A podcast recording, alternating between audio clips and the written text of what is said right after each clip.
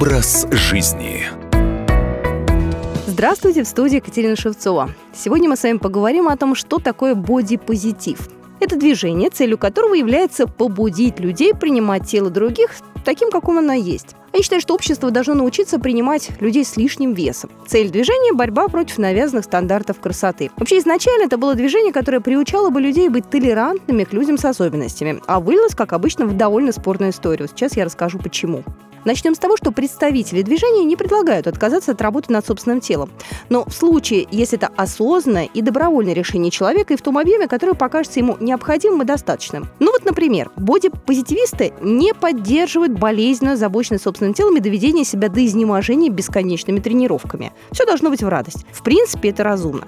Вообще, критерии красоты за многие века менялись. Вспомните, если идеал человека в Древней Греции и в Риме можно выразить фразой «здоровому уму бы да здравое тело», то для средневекового человека, над которым возобладала религия, таким идеалом стал монашеский аскетизм. Если в античной скульптуре мы видим красоту тела и культ мощи, то в средневековье тело нужно было прятать под покровом одежд. Зарождение бодипозитива началось еще в 1967 году с кампанией против общественной дискриминации полных людей и с их борьбы за свои права. Позднее активисты стали провозглашать уважение не только к тучным людям, но и к людям с инвалидностью, с шрамами, ожогами и так далее. И это кажется более логичным, ведь в данном случае речь идет о вещах, которые человек не может изменить в своей внешности. Боди-позитив в данном случае помогает людям преодолеть конфликт с внешностью для счастливой и полноценной жизни.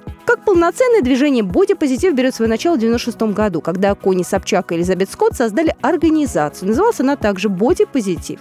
Цель этой организации – помочь людям преодолеть конфликт с их телом для более счастливой жизни. Бодипозитив постепенно вытеснил модель коммерциализации красоты. Журнал Sports Illustrated выпустил номер с тремя обложками с участием женщин с разными фигурами. И вот одной из героинь обложки стала модель Эшли Грэм. Это первая модель размера плюс и появилась она в выпуске с купальниками.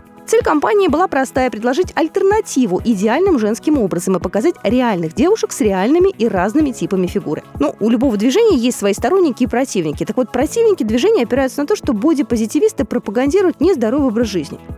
Изображения моделей плюс сайз, то бишь моделей с лишним весом, губительно влияют на здоровье человека. Нежелание ухаживать за собственным телом становится своеобразной идеологией. Исследования показывают, что такие образы могут стимулировать людей не следить за своим здоровьем, неправильно питаться и не заниматься физкультурой. Для многих бодипозитив просто становится отговоркой для того, чтобы не заниматься собой, оправданием собственной лени. А ведь ожирение ведет ко многим проблемам со здоровьем.